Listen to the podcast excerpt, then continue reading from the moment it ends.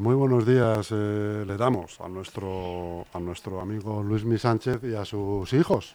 A mis hijitas. hijas, a sus mis hijitas. hijitas. Son ¿eh? niñas. que son niñas y, y, y bueno, pues Hoy la traigo despeinada. Me van a echar la bronca los de la ley ¿no? de protección animal. Sí. Sí, ¿Viene alguna, algún anexo concerniente a eso, a la imagen de los perros? Porque me lo Mm. creo, me lo creo todo, ¿eh? No, no, no, no, Yo, por lo que he visto, yo he estado pues, cada día ojeo algo nuevo y tal. Hay un poco algo- de controversia, ¿eh? Yo de Sí, bueno, cuando leo es, y- va a ser- es una ley que, que desde el principio y yo creo que durante mucho tiempo va a ser motivo de, de mucha controversia y de, y de muchos debates. Mm. Pues es- vuelvo a decir, es una ley muy controvertida.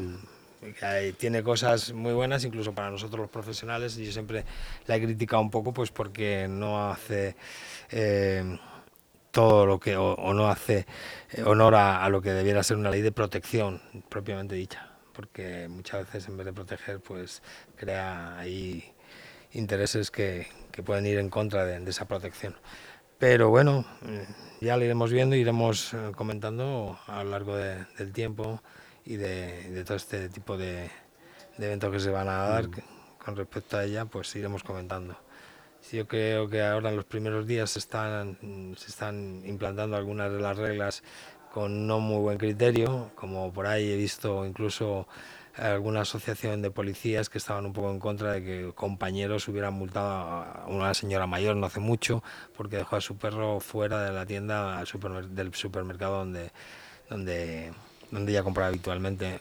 Yo también estoy con esa estoy con ese policía, con esa asociación de que en, esa crítica de, que no, sobre todo en primera instancia, en primeras en, en los primeros tiempos en los que eh, se, implanta una ley, pues yo creo que debieran ser avisos o que la policía no está para multar, está para asesorar, para cuidarnos, para protegernos, para haberle dicho a esta señora, oiga señora, mire usted va a entrar en- o ha entrado una ley en vigor que esto está prohibido, así que tiene usted que coger a su perro y no volver a traerlo para acá.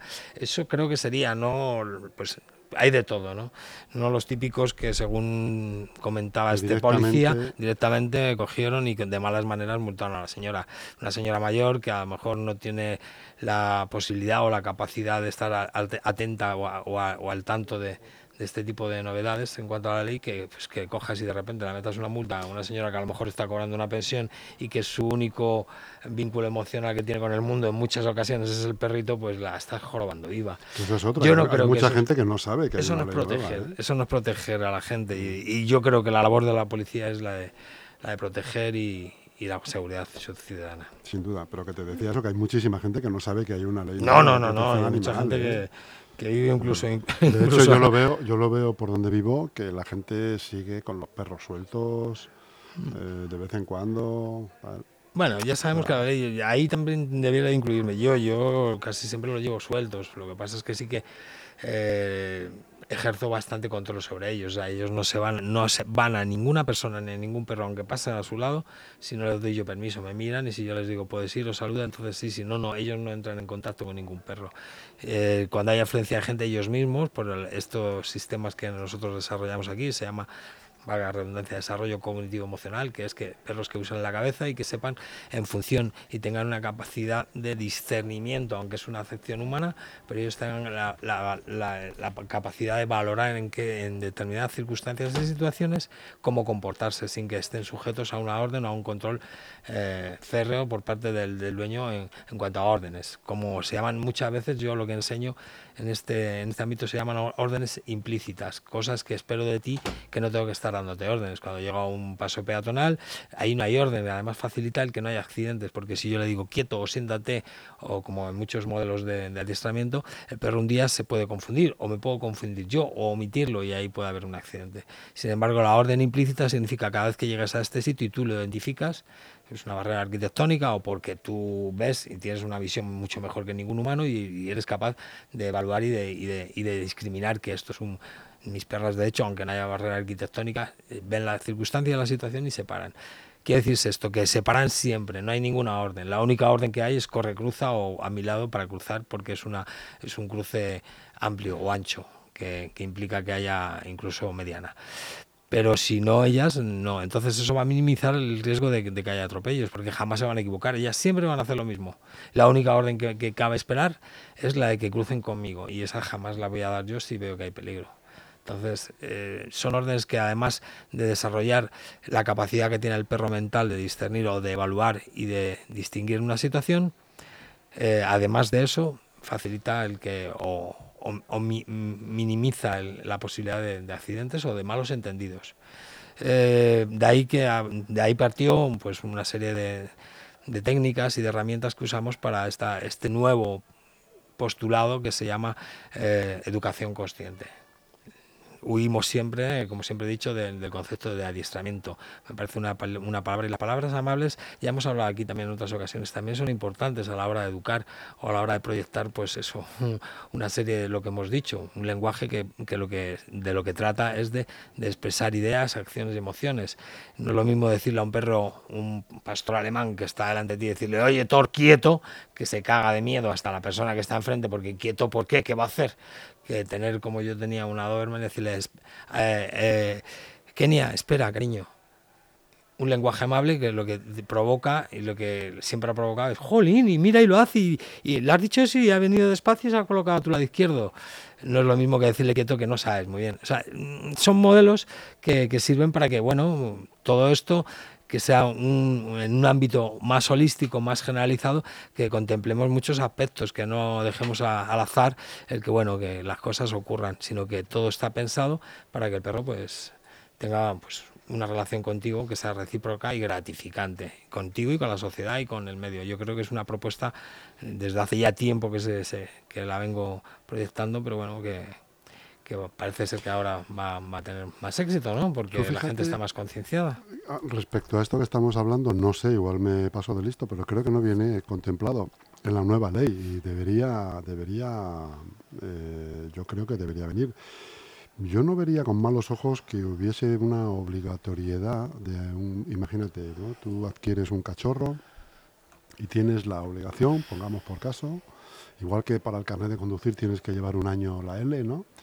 Pues tú imagínate que eh, nos exigieran a los propietarios de perros eh, que a lo largo de ese primer año, con, por obligación, tuvieras que adiestrar a tu animal durante tres meses. Voy a ponerte por ejemplo.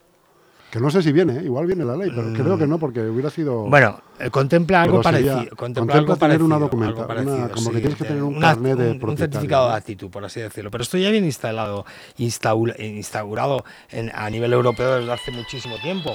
Eh, yo creo, eh, de hecho ya hablamos sobre ello de hace, hace como unos 10 años que había modelos a nivel europeo, en Holanda, en Francia incluso, en algunas localidades en las cuales para tener un perrito eh, que pudiera acceder a, determinados sitios públicos y, privados, pues debieran, se, se, se, les sometía a un pequeño test, pues igual que cuando tienes que, manejar maquinaria pesada o un arma, ¿vale? Siempre pues tienes que estar sujeto pues a un control que es este test psicotécnico ¿no? para ver si eres apto a nivel psicológico, a nivel emocional, muchas veces.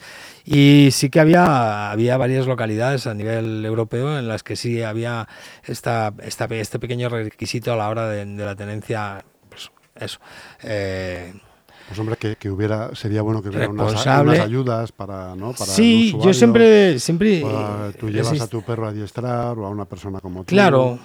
Eh, yo creo que esto debiera partir de las autoridades locales, en las cuales tenían de, poner, pues, pues lo que sea, que también estaba instalado también en, muchos modelos europeos, que es eh, que es tener un perro, no solamente el modelo recaudatorio, que es tienes que censarlo, porque así nosotros recaudamos de alguna manera, sino que tienes que tener al perro censado, pero bueno, también, ¿por qué no te haces un cursito por aquí, por el ayuntamiento, que va a durarte de eso, dos, tres meses, un mes, qué sé yo, contratando profesionales del entorno, eh, que hay muchos siempre y ahora cada vez más, porque yo cuando yo empecé éramos tres o cuatro y, tres de ellos eran guardias civiles y ahora hay miles por todos los lados, pues ¿por qué no? Eh, así daríamos, mataríamos dos pájaros de un tiro, daríamos trabajo a todos los profesionales que cada vez proliferan más dentro de este ámbito de la educación. Bueno, que también hay mucho intrusismo. ¿eh? Bueno, como todo, siempre va a proliferar. ¿Vale? Pero sí que es verdad que, sería buena idea y que ya se, ya se ha propuesto en, diversas ocasiones. De hecho, yo este modelo lo he propuesto en varias ocasiones al, Ayuntamiento de Leganés. Y mira, esto me sirve a colación de que, ya que estamos hablando del tema, pues posiblemente se lo proponga en, en, breve un breve periodo de tiempo, voy a confeccionar algo y se lo voy a proponer al Ayuntamiento de Leganés de nuevo, porque me, han, dicho, me han instado a que lo haga en otros municipios, pero yo es que como soy de Leganés, pues oye, prefiero hacerlo en Leganés. Hombre, pues yo te puedo echar una manilla en eso. Vale, pues lo vamos viendo, sí. Me, gustaría entrevistarme con alguno de los responsables de cultura o de, o de naturaleza y que podamos tener algunas palabrillas y yo creo que podríamos llegar a un acuerdo. en el puedo presentar además a la persona idónea. Perfecto, pues cuento con ello, Jesús. Pues mira, lo decimos desde ahora mismo y desde ya. Insisto que me lo han, me, han, me han, me han instado a que, a que presentara algún tipo de proyecto en algunos... Concretamente al encargado, perdóname, de, es que ya no se debe decir así, hombre, pero de la perrera. Centro de Protección Animal. Centro de Protección Animal. CPA, sí. CPA, que es que ya no se dice lo de perrera. El encargado es el, es el encargado de medio ambiente, digamos, de, todos los temas que tienen que ver con leganes y de medio ambiente, plagas, tanto de, insectos como de roedores, como y concretamente una y además una de las cosas que muchas veces comentamos que le da muchísimo trabajo es el CPA. Pues yo, esa es la persona idónea para, Yo le propondría, y ya desde aquí lanzamos esa propuesta, y es que podíamos hacer un pequeño cursillo, que la gente, que esto fuera subvencionado por el ayuntamiento, eso ya no sé cómo, lo haría, pero además también los profesionales, y yo estaría dispuesto pues a, a que, a mojarme también un poquito y no, no cobrar demasiado. No, no, no, y quisiéramos... hablando porque este ayuntamiento tiene perrillas. Bueno, ya lo veríamos, sería cuestión de reunirnos. un ayuntamiento pobre y de sí de establecer pues unos pequeños cursos de, capacitación. Para qué para que vuestros perros pues puedan interaccionar con vosotros en más en más ámbitos de los que y que además ahora la ley lo permite no además pueden tener tienen acceso a más sitios públicos incluso privados que, tuvieran la posibilidad de, hacerlo de una manera correcta, que es con una educación, con una serie de, de valores, no solo del humano, sino también del perro, venimos ya a colación también, insisto, de, del sistema que yo propongo, que es el desarrollo cognitivo emocional y otros, como es la, educación consciente, en el cual los perros empiecen a utilizar la cabeza y que sean perros útiles. Y que dentro de esa utilidad pues puedan interaccionar en muchos más ámbitos y que podamos ir a... Eso va a favorecer a todo el mundo, a los comercios, porque si tenemos un convenio con los comercios en los cuales tengan una pegatina en la cual haya perros que tienen un chalequito que se les va a dar como que son aptos, han pasado un curso de capacitación para que sean más sociables y que son perros equilibrados y que se les ha hecho un pequeño test de carácter y de personalidad, sobre todo personalidad, porque el carácter no, no es determinante, como siempre hemos dicho en estos, en estos programas. El, carácter puede ser un 30%, que es el factor genético con el que vienen, pero no es determinante. El otro 70% es lo que tú hagas con el perro, cómo le eduques, cómo le formes, y como, como los humanos, exactamente lo mismo. Entonces yo le instaría a este responsable desde aquí ya y, y, de, y a través de, de, de vosotros que, que, bueno, que podamos reunirnos y que podamos hacer esto. Yo yo sí, yo estoy dispuesto a hacerlo. Además, eh, insisto, me han, me han instado en otros municipios, pero yo quiero hacerlo aquí, que es donde yo. Este es tu pueblo. Claro, mi pueblo, siempre. Entonces, si hacemos algo que sea un modelo que, que, insisto, si lo hacemos va a ser algo que va a ser un modelo europeo, que vamos a dar envidia a muchos, a muchos, a muchos entornos periféricos que van a decir, ostras, esto lo quiero yo. Bueno, pues lo vamos a hacer aquí en Leganés. Y vamos a hacer algo, pues eso, unos cursitos de capacitación que van a ser tremendamente instructivos, no solamente para los dueños, para los perros, sino para todo el mundo que quiera presentarse de esto. Cuanta más gente, mejor. Cuanta más información podamos dar al respecto, mejor. El censo tan grande que hay en Leganés de perros. Sí. Eh, pues no hay ese servicio que tú dices, no lo hay, que yo sepa. no, no estoy informado, pero vamos. Con un gobierno nuevo como hay, pues una propuesta de estas nueva también mm. es miel sobre hojuelas. Hombre, pues eh, yo estoy abierto a, a posibilidades. Yo la semana que viene te concierto una entrevista con nuestro amigo. Ah, pues no estaría, no estaría nada mal, incluso que pudiéramos, pudiéramos reunirnos antes y, y en el programa pudiéramos darles una buena noticia a los oyentes. De, no, vas a verle a su despacho ahí a la, ah, perfecto, a pues la también. biblioteca central. Vale, pues estaría bien. Pues, cuento con ello. Te cojo la palabra, sí, sí, sí, sí, Vale, hecho. Adelante. Muy bien.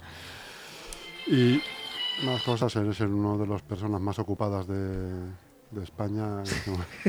si es que se me ha olvidado pagarlo. Normalmente lo pago.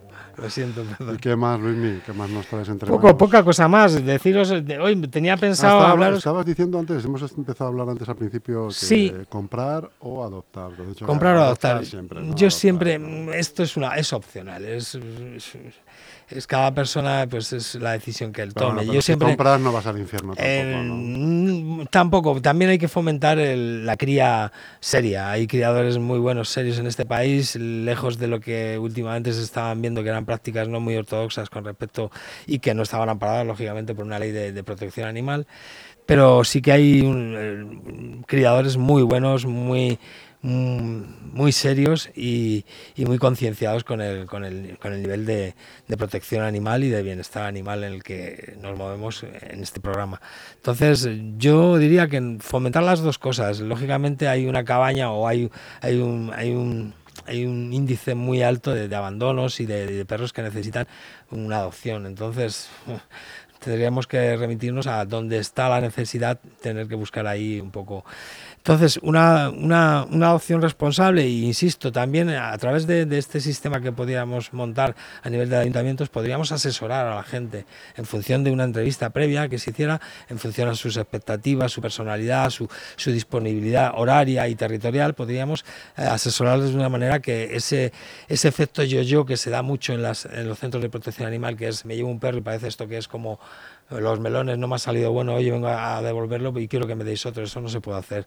Causamos ahí un daño, en muchos casos, irreparable al Pero animal. Eso lo hace la gente. Se hace bastante, es una práctica muy, muy. Y es admitido por los. Sí, los- por no sé hasta, hasta qué punto. Yo, yo sé de, de, de- casos en los que en dos, tres y en cuatro ocasiones han ido a devolver perros porque no se ajustaban a, a la- las expectativas que ellos tenían y que bueno, era un poco sui generis ahí, no, yo no entro.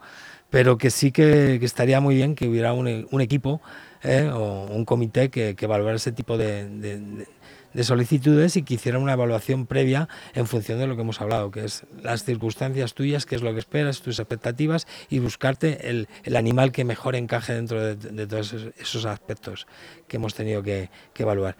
Eh, minimizaríamos el riesgo de que hubiera ese desacuerdo ¿no? entre el animal y, o ese em, no encajar. Entonces, eh, yo creo que sería muy importante eso y que luego pues hubiera un seguimiento. Sabemos que no muchas veces nos ha ocurrido que, que muchos, en muchos eh, procesos de, de adopción, pues luego no se le ha dado la vida eh, que, que estamos aquí de, de forma utópica eh, esperando que tengan estos niños que, han, que lo han pasado mal en muchos de los casos, en la mayoría de los casos que han tenido una vida difícil y esos abandonos, pues, pues lo que se espera de, de- de- alguien que, que lo acoja es que le dé la mejor vida posible a todos los niveles. ¿eh? Y, y no perdamos de vista, que siempre perdemos de vista, que el nivel emocional es una de las cosas más importantes, más que el comer casi. El que a ti te den de comer no significa que si no te están tratando bien o si no tienes un trato correcto o si no tienes las necesidades cubiertas eh, psicológicas y emocionales, pues te estés pasando una vida de infierno, bien alimentado, pero de infierno. Entonces hay que observar muchos aspectos a la hora de, de una adopción y de qué es Sí, lo que ¿Es necesita. este un cada- mensaje a los casados? No, no. Pero bien podría ser, ¿no? Bien podría ser. Bueno, ¿Se podrían dar por aludidos? yo creo que mucha gente, ¿no? yo creo que, un amplio sector se podría Que dar por den aludidos en comida este y tal no quiere decir que. No, no, no, no siempre es, es sinónimo de que te quieran. Claro. Eso yo creo que, que todos tenemos algún, algún ejemplo, o por lo menos algún una vida modelo. de infierno, ¿no? a lo largo de nuestra vida que hayamos podido contemplar que, que es así. ¿vale? Es un, es un concepto un poquito más amplio. El ser feliz no es el concepto típico, a mi perro es que va a los mejores veterinarios, come el mejor pienso y mira, tiene un jardín aquí de mil metros. Y hace dos semanas Pero que no le- veo porque estoy por ahí de negocios y el perro está aquí. veo una hora al día. Y cuando me he dado cuenta tiene esta enfermedad o tiene estos parásitos, o tiene- en fin, no. No, atender a un animal es como atender a un, Estamos hablando de esos paralelismos que hay con el humano, que cada vez vemos que hay más, más coincidencias a, nivel, a todos los niveles, pero a nivel emocional, psicológico, eh, fisiológico ya no digo, porque chicos, eh, lo más parecido a, a- la fisiología eh, humana son los cerdos, que, que- que- que comparten el 98% del genoma, pero los perros el 95%. O sea, vamos a ver. Y en otros aspectos, pues ya digo, o sea, tenemos que contemplar y ser un poquito más empáticos. Y, y la compasión que parece que brilla por su ausencia y solo se usa en misa, es una palabra muy bonita y que no tiene nada que ver con la religión. Es una palabra que hay que poner en práctica. Nos iría bastante mejor. Y poco más, que luego ya sabéis que me enciendo y tiro para adelante y, y, ya empiezo a poner verdad a todo el mundo y luego ya sí, no sí, quieren sí, hacer conmigo ningún proyecto nadie. Ramiro- empiezas en plan Ramiro Calle, macho. y Sí, no, y sí, que te ya, pare. ya no, ya no. ¿Eh? Ya no tengo filtro. Malo. Pues muy bien, Luismi. Eh, un viernes más. Un viernes más. En y- LGN Radio, ¿no? Un día más. Y en la ojalá que sean muchísimos más y que podamos ayudar a la gente y podamos solucionar. Y, y- y bueno, en base a lo que hemos hablado, yo creo que iremos dando eh, el reporte cada viernes de, De lo que está ocurriendo con, el, es. con, con ese proyecto que ha surgido ahora mismo. Eso es, de las este gestiones primer- que se. ya, ya os iremos contando. Pero vamos, yo creo que será algo muy beneficioso para todos. Chuches. Anda. Verás cómo le levanten el vestido. Eh. Verás, verás cuánta visualización. Cuánta visualización. Muy bien. No me las pides cosas. ¿eh? Toca. Muy bien, eso es. Toca con la boca abierta a veces. Muy bien. No, espera, que tú te las todas. ay. Muy bien. ya puedes cortar. Bueno, Luismi, un saludo y te veo la, la semana que viene. La semana que viene hablamos más sobre perretes y otras hierbas.